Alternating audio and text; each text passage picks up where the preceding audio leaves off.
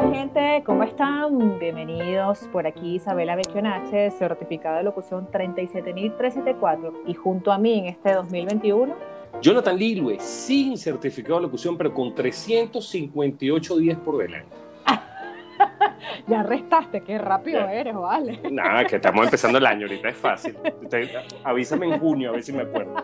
Bueno, bienvenidos a este episodio 21 del 2021. Yo no sé si los numerólogos influyen en nuestras decisiones, pero de verdad que el 21 hoy nos está ayudando. Bienvenidos. Gracias por acompañarnos en el 2020 y en este 2021 esperamos complacer 2021 peticiones de ustedes. Gracias por seguirnos en nuestras redes sociales, en Instagram arroba media suficiente y en TikTok y en Twitter arroba uno suficiente. Este episodio llega a ustedes gracias a Góndola Chocolatería. Y recuerden que si les gusta el cine, la música y la televisión, este año le traemos las novedades, lo más reciente que tengamos y lo que esté próximo a venir, porque el 2021 apenas está comenzando y media hora.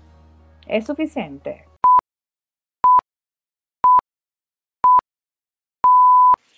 Hola, ¿qué tal? Por acá José de Cadenza, enviándole un gran saludo y un gran abrazo a Isa y a Jonathan de Media Hora Suficiente y asimismo a toda la gente que los escucha y deseándoles un 2021 excelente, con muchos más proyectos, con mucho más éxito y con muchísima buena vibra y sobre todo con muy buena música. Un gran abrazo de parte de José, Roinel, Gustavo y Miguel. Y bueno, de todos los que formamos Cadenza. Abrazos. ¿Sabes que para esta semana está de cumpleaños Kiko del Chavo del 8? Ah, imagínate. Y Nicolas Cage, 58, está jovencito todavía. Bueno, todavía, pero también cumple Jeremy Renner, J.K. Simmons, Linda Lovelace, la gran garganta profunda, Oliver Platt, Patrick Dempsey y Liam Hemsworth, el hermano de Thor, que ha hecho un poco de películas, pero todo el mundo lo conoce como el hermano de Thor. Y también cumpliría, si aún estuviera con nosotros, el gran campeón del mundo, Mohamed Ali. Tú tienes una fijación con Garganta Profunda, definitivamente. No, bueno, este, no, no solo con Garganta Profunda, pero ella cumpleaños esta semana, hay que felicitarla. Bueno, está bien. Y esta semana también se estrena una serie de Marvel. Es una muestra de héroes, de villanos, que los espectadores están esperando conocer y amar a lo largo de todos los años. Y como se conectan, revisan algunos de sus momentos más icónicos. De verdad que estoy ansiosa de verla. Ah, ese se llama Marvel Studios Legend y creo que va a estar disponible en Disney Plus. Así que, bueno, Disney sigue haciéndonos sufrir un poco sin su servicio, pero estaremos pendientes. Claro que sí. Bueno, Isa, y esta semana voy a hablar de una banda que no es nueva, es muy vieja, que se llaman los Bee Gees. Mm. ¿Llegaste a escuchar algo de los Bee Gees? Me encanta, muérete que me fascinan los Bee Gees. Esta semana sale el último álbum de estudio de Barry Gibb, que es el único sobreviviente de la banda pop, rhythm and blues, disco. Ellos creo que tocaron en todos los géneros posibles. Estaba integrada por Maurice, por Robin y por Barry Gibb. Ya el único sobreviviente es Barry Gibb. Quienes alcanzaron la fama en los años 60 llegaron a escribir más de mil canciones, Isa, mil. Yo creo que eso es inédito. No concibo alguien u otra banda que haya compuesto más de mil canciones y contaron con 20 hits número uno a lo largo de su historia. El disco se titula Greenfield The Gibb Brothers Songbook, volumen 1, y es inspirado por el amor que ha profesado toda su vida Barry Gibb a la música country y al bluegrass. Incluye 12 clásicos de los Bee Gees, pero lo más impresionante es que participan grandes artistas como Dolly Parton, Sheryl Crow, Jason Isbell, Olivia Newton-John y Kate Urban, entre otros. ¿Por qué estoy pendiente ahorita de este disco de Bee Gees? Dirás tú, bueno, porque vi el documental de los Bee Gees que dieron en HBO que se llama How Can You Mend a Broken Heart, que es un famoso tema de los Bee Gees donde se narra la historia de ellos desde, que, desde sus inicios en Australia, que eran unos, unos, muchachitos, cuando empezaron a tener éxito en Australia. Después se mudan al Reino Unido, después se van a Estados Unidos y bueno, cuenta toda la historia de la banda de los Bee y también hacen mención de Andy Gibb. A mí me encanta, más, más me gustan sus temas de la época previa al disco Después ellos se convirtieron en una de las bandas icónicas del disco music y bueno, eso les trajo muchos problemas que podrán ver en el documental. Y para los amantes de Bee que quieran escucharlo en, en estas tonadas de country bluegrass, les recomiendo el disco Greenfield de Barry Gibb, disfrutemos un poco de, esa música antológica que nos dejó esa gran banda. Bellísimo. Y los Bee tienen muchísimo tiempo, tendrán 30, 40 años sonando, ¿verdad? Bueno, ya 60, imagínate. Ellos empezaron en los 60. Sí, de verdad que ellos son fantásticos. Además que ellos tienen un sonido que los identifica. Ellos no perdieron ese sonido, una guitarra súper armoniosa. Ellos tienen un sonido especial, único de ellos. Sí, y el falsete de Barry Gibb, que, que fue sí. cuando, lo incorporó a las canciones, bueno, no pudo alejarse de él. Sí, es verdad. qué bueno, qué bueno los villas, a mí me encantan. Pero fíjate que hoy vengo un poco mal portada. ¿Tú sabes por qué? Porque hoy quiero hablarte de un grupo que se llama Mal Portados. Ah, ok. Ok, de verdad que son un grupo fascinante, son dos muchachos venezolanos, uno de Aragua y otro de Carabobo. Tuve la oportunidad de conversar con Rodma Mancera y Juan Carlos Noguera, el cual está conformado el grupo Mal Portados. Ellos son una fusión extraordinaria de música y el nombre a mí me encanta porque esa gente que no sigue las reglas y que... y sobre todo que esas, esas personas que siguen su intuición, que siguen su... Eh, que siguen esa vocalización, esa manera de hacer lo que me gusta de una manera diferente, pero no ser irreverente. Okay. Sabes que no, no hago lo que es imposible, hago lo que es posible dentro del marco eh, de lo permitido, pero no siguiendo una regla, ¿no? Entonces, ellos se llaman mal portados porque no siguen las reglas. De hecho, hay una anécdota que ellos eh, se montan en una tarima y realmente con los músicos hacen un juego donde no tenían que seguir la armonía que correspondía y los músicos quedaron contentos porque ellos hicieron un trabajo en conjunto y sonó muy bien lo que estaba, estaban tocando en la tarima y bueno, de ahí sale quizás su nombre de mal portado. Tienen una canción ahorita que está sonando, lograron hacer en el 2020 un disco, eh, se llama Universo, pero han lanzado el nuevo sencillo que se llama Por las redes. Se está diciendo por las Está buenísimo. El video está muy bien hecho, además que tiene una producción que es primera vez en Venezuela que se hace con unas extraordinarias escenas cinematográficas que se graban en la Escuela Nacional de Cine, eh, que está ubicado aquí en Caracas, en la Universidad Metropolitana, con unas escenografías radiantes. Y además que sale la primera actriz venezolana que está en esa Arabia. Entonces, ah, eh, tú sabes que ella es mal portada también. Ella es mal portada, sí. Definitivamente mejor personaje que ese no pudieron conseguir. Sí, sí, sí, sí. Mal portados está muy bien. Eh, yo de verdad que lo felicito. Tiene, el video está muy bien hecho y una de las partes importantes de este video es que es la primera vez que se cuenta con un 8K, ¿no? En la producción de videos, incluso en Venezuela es la primera vez que se cuenta con una producción dentro de esa tecnología. Entonces, Malportados está muy bien, me encanta, su nombre me encanta, su nombre que, además que no siguen las reglas, y entonces ellos son intuitivos, son irreverentes, pero siguen un estilo y es una música urbana fusionada con una música eh, bien peculiar. De verdad que está muy bien. Esta canción por las redes me fascinó, me encantó son unos niños lindísimos también y de verdad que hoy en media hora mal portados nos acompaña porque bueno, media hora también es medio mal portada, ¿no? Entonces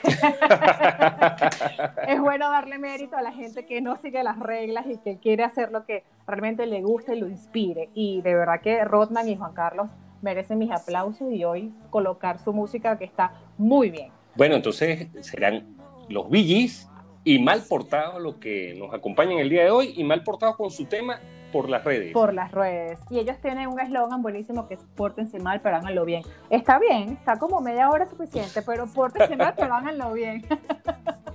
Mire, te quería hacer una pregunta. En la canción por las redes hay una frase que Malportados usa mucho. ¿A ti te gusta que te digan papi? Lo detesto a muerte. bueno, a excepción de que sean mis hijas. Me encanta que mis hijas me digan papi. Pero en otro contexto lo detesto a muerte. Viste que malportados, malportados les encanta que le digan papi. Ah, bueno, pero creo que ya sé cuán tranquila fue la entrevista mientras le decía papi. Son impecables los malportados. Bueno, en este año vale la pena intentar cosas distintas, ¿no? Entonces, sigamos el consejo de los mal portados. Sí, de verdad que sí. Y por las redes es una canción que busca capturar con su ritmo mucha narrativa al público. Eh, además que, bueno, tienen de aquí, tienen una proyección que se los deseo y se, de verdad que espero y aspiro porque tienen mucho potencial que sea no solo a nivel nacional sino a nivel internacional y que Malportados llegue con su irreverencia a todo el mundo. De verdad que se lo están en todas las puertas al éxito. Hey, what's up, mi gente, un saludo grandísimo un fuerte abrazo a Isa y Jonathan de Media Hora es Suficiente que celebran en este 2021 su programa número 21. Un fuerte abrazo, un beso, Dios me lo bendiga, pórtese mal para hacerlo bien. Pero Isa, yo no sé si has tenido chance de, de, ver películas. Yo pude ver ayer la que voy a comentar el día de hoy, que se llama Midnight Sky Okay. o Cielo de Medianoche. Está basada en el libro de Good Morning Midnight o Buenos Días Medianoche de Lily Brooks Dalton. Vamos a empezar el 2021 con una historia post-apocalíptica que se centra en Augustín, es el personaje interpretado por George Clooney, un científico que se queda solo en el Ártico luego de que una catástrofe mundial destruye el planeta. Y cómo a pesar de que su destino está sellado, él se esfuerza en ayudar a unos astronautas que están en una misión activa retornando a la Tierra. Okay. Esta película está dirigida por George Clooney, el protagonista de la película, también trabaja Felicity Jones, trabaja también David Oyelowo. Hay muy buenos personajes, no son muchos personajes, ha recibido muchas críticas, tanto positivas como negativas. No es mi favorita de las dirigidas por George Clooney, pero estéticamente está muy bien hecha, la historia básicamente tiene un mensaje de esperanza, a pesar de, del escenario, como te estoy diciendo, de bueno, se, se, acabó el mundo, esta gente está tratando de retornar a la Tierra, él trata de ayudarlos, a resolver cuál va a ser su futuro. Una dirección bastante interesante, mucho lugar común con películas parecidas de Ridley Scott, o de Stanley Kubrick. O sea, George Clooney no, no ha inventado mucho en estética cinematográfica, mm. pero se puede ver, eh, la actuación de él sigue siendo una actuación excelente como todas las que da. Eh, Felicity Jones también actúa bastante bien y la trama pareciera que son dos películas en una. A mí me gustó. Para okay. arrancar el año, con muy pocas opciones que ver, te puedo decir que fue bastante agradable la película. Ok, y arrancas el año con un universo paralelo donde el mundo se acaba. Después de un 2020 bien, bien problemático y bien, bien conflictivo, ¿no? bueno, este, cuidado si no es premonitorio la, la película, ¿no? Bueno, pero fíjate, yo esta vez quiero recomendarte una película que a mí me traumatizó mucho, porque, a ver, la película se llama 7500, no sé si la has logrado ver. No la he Esta visto película, aún. ok, es traumatizante porque realmente el escenario de la película es, es muy poco, es, es, muy pobre, por decirlo de una manera. Se trata de, bueno, un secuestro de un avión. Okay. Lo cumbre de esta película es que el director se basa en diferentes historias de desapariciones y secuestros de varios aviones. Él como que tomó varias historias y las fusionó una sola y creó esta historia, ¿no? Evidentemente no es una historia real, pero tomó de varias historias donde secuestran, ataques terroristas y desapariciones de varios aviones, tomó todas las fusionó y creó esta historia. 7500 creo que es el código con el cual los pilotos hacen referencia a que el avión ha sido secuestrado. Todo se centra única y exclusivamente en la cabina del avión. Entonces, como okay. es una claustrofobia, que Dios mío, abre la ventana, o sea, Dios mío, pero qué calor hacia ahí, ¿sabes? Tú estás como, además que te traumatiza el hecho de que son varias personas dentro de una cabina, ¿no? Está muy elaborada, está muy bien hecha, como te digo, es traumatizante porque estás muy preocupada de lo que sucede durante el trayecto de toda la película en la cabina de avión.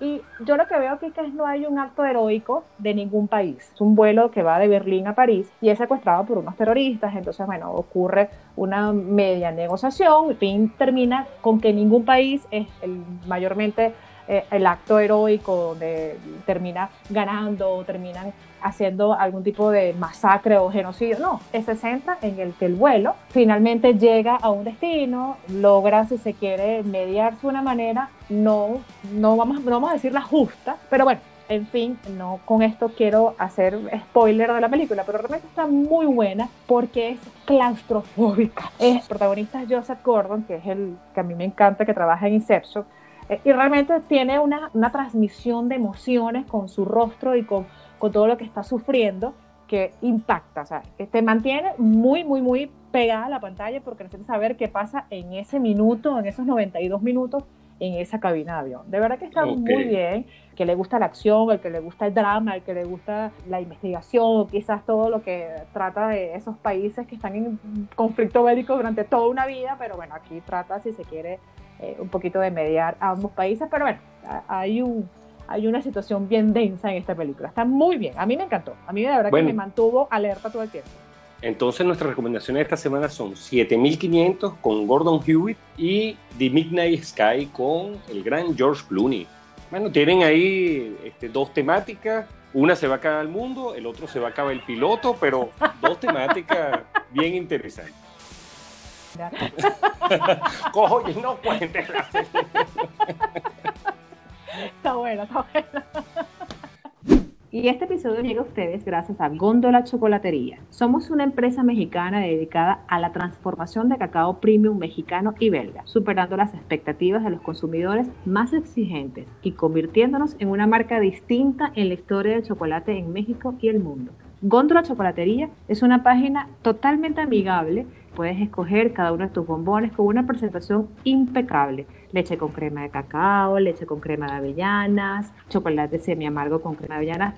Exquisitos, preciosos y riquísimos. No dudes en visitar la página gondolachocolatería.com.mx. Haz tu pedido y seguramente sorprenderás a más de uno en México. Góndola Chocolatería, un manjar en tu paladar. Bueno, y después de un secuestro de avión y del fin del mundo, vamos a hablar de la serie que yo traigo esta semana que se llama Fargo. ¿La has escuchado, Isa? ¿La has visto? Sí, no, no la he visto, pero la he escuchado. Primero, soy fanático de los hermanos Cohen toda la vida. Vi Fargo, creo que cuando se estrenó, por allá en el año 96. Esa intriga policíaca, esa investigación, pero ese absurdo que ellos incorporan a la trama, bueno, hace de ella una película excepcional, además de las actuaciones de Steve Buscemi. En el 2014 relanzan Fargo, pero ya como serie televisiva.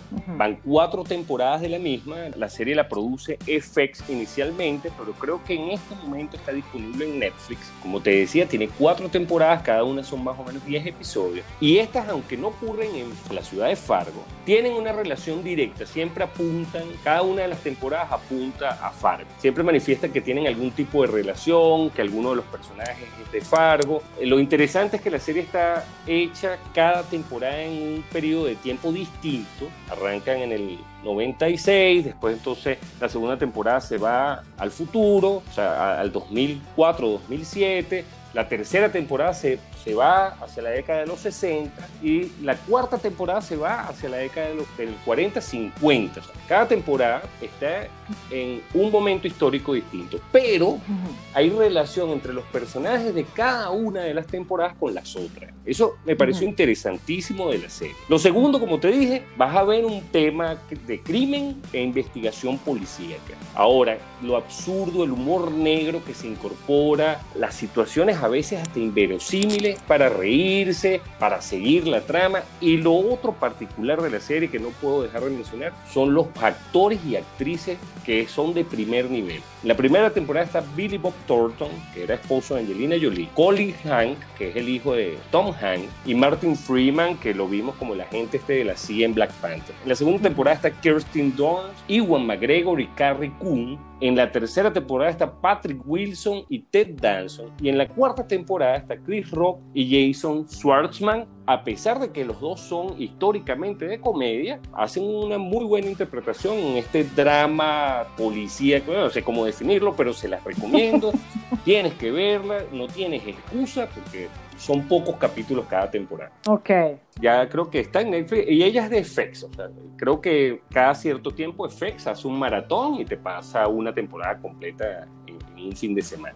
Ok, ok, muy bueno, muy buena recomendación, voy a tomarle. Pero sabes que hoy vengo también esta serie, a ver, es un poco romántica y moderna y bueno, en el 2021 vamos a tener que incorporar ciertos temas también, ¿no? Que son modernos y que de vez en cuando las películas y las series no, nos, nos da una dosis o una pastilla de estos temas que hay que tocar porque están a la luz todos nuestros días, ¿no? Y esta serie se llama Modern Love que es Amor Moderno. Esta serie está en Amazon. De verdad que es una serie que se ve muy rápida, es conmovedora.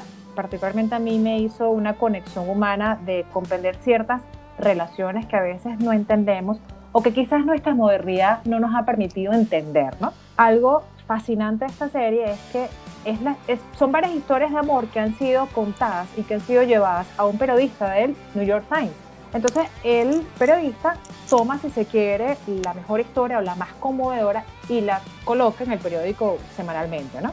Y estas historias entonces son historias reales que están basadas en que los mismos protagonistas o las mismas personas de estas relaciones envían su historia al New York Times. De hecho, la serie comienza con el periódico y ciertas historias del mismo, eh, de la misma actividad periodística de este escritor. Entonces, de estas historias nace Amor Moderno. Hay temas muy peculiares que realmente quizás los que están un poco eh, cerrados a la modernidad no van a comprender, pero esta serie nos hace entender la humanidad, entender relaciones y algo que yo creo que también eh, hay que tomar en cuenta que esas relaciones de amor no comienzan en un bar, no comienzan en una discoteca, no comienzan en un restaurante, que ya las aplicaciones no están tan de moda a pesar de, bájate Tinder.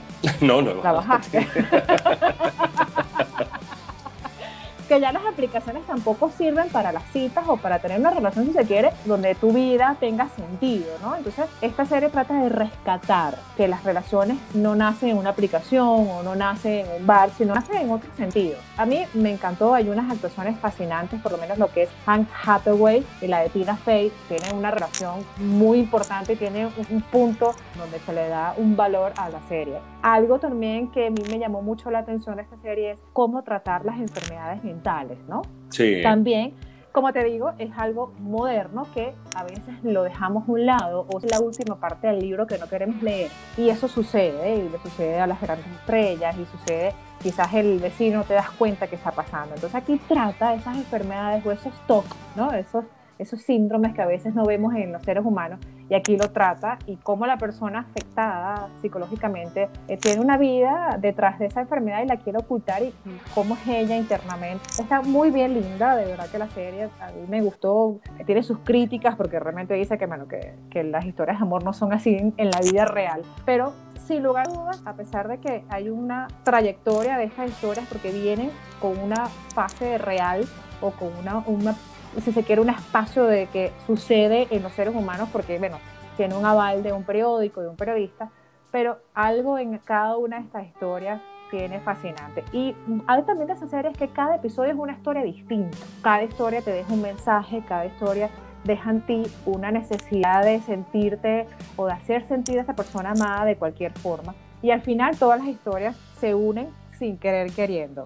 De verdad que está muy linda la historia. Yo la vi hace algún tiempo, me parece una serie súper interesante porque, como tú dices, tal vez no es la clásica historia de amor del 90% de la gente, pero existen historias de amor particulares y en esta serie uno ve distintas facetas de distintas personas en distintas situaciones y bueno, creo que el mensaje final es que el amor está ahí. Para algunos se les presenta fácil, para otros se les presenta más complejo. Como serie, la dirección es espectacular, cada una de las mm. historias en verdad está muy bien elaborada, creo que dura poco cada capítulo, no es que son dos horas cada capítulo, es bastante fresca y se puede disfrutar sobre todo, bueno, en el mes de febrero, que creo que, que es el mes del amor, ¿no?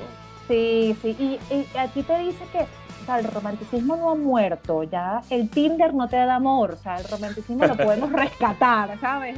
Ni las redes, ni el Facebook, ni el Tinder te va a dar lo que realmente esa calidad humana o ese calor humano te lo da la presencia y la esencia propia de nosotros. Eso, eso yo creo que también me dejó el mensaje a mí, ¿no? Eso es así. Entonces, bueno, los dejamos con dos series, Mother Love y Fargo. Entonces los dejamos con estas dos recomendaciones. Espero que las disfruten. Recuerden comentarlas, hacernos llegar sus apreciaciones de las series y películas que vienen con nosotros. Game over.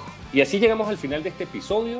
Les recordamos que llegó a ustedes gracias a Gundo la Chocolatería y muchas gracias por habernos escuchado nuevamente, gracias por seguirnos en las redes, por comentarnos, por darnos sus sugerencias y darnos el feedback de nuestras sugerencias, si les gustaron, si no les gustaron, bienvenida a todas las opiniones. Claro que sí, y como no te gusta que te digan papi, igual te voy a decir papi, te dejo con la canción. Te dejo con la canción y lo dejamos para todos ustedes, la canción de Mal Portados. Pórtense mal, pero háganlo bien y escuchen la canción de Por las redes. Súbale volumen que está extraordinario. Y no se olviden que media hora es suficiente. Hola, ¿qué tal? Por acá JC de Malportaos. Un saludo a Isa y Jonathan de Media Hora es Suficiente. Feliz año 2021 y felicidades por su programa número 21. Guaya. Pórtense mal, pero háganlo bien.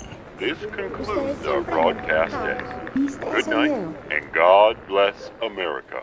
Se está diciendo por las redes que a mí me gustan dos mujeres.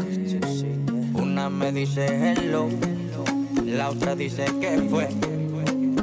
Una habla en español, la otra habla inglés. Una me dice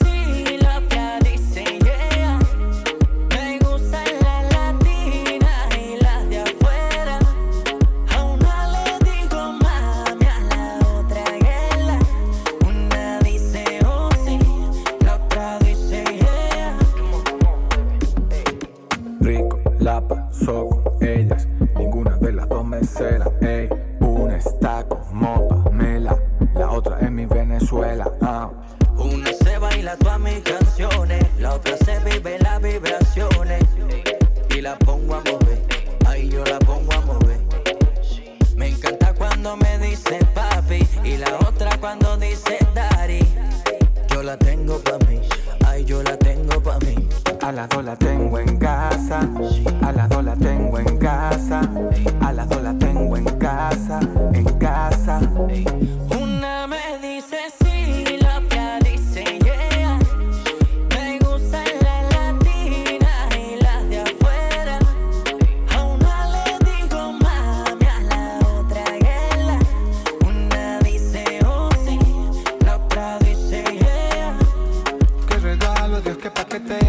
Esto no se compra ni con todo el billete. Una bien dura como las de Yankee. La otra bien bellaca como las de Wisin. Envueltas en regalo las dos. Me llegaron a mi habitación. ¿En qué dilema me encuentro yo? Es que a mí me gustan las dos. Envueltos en regalo las dos. Me llegaron a mi habitación.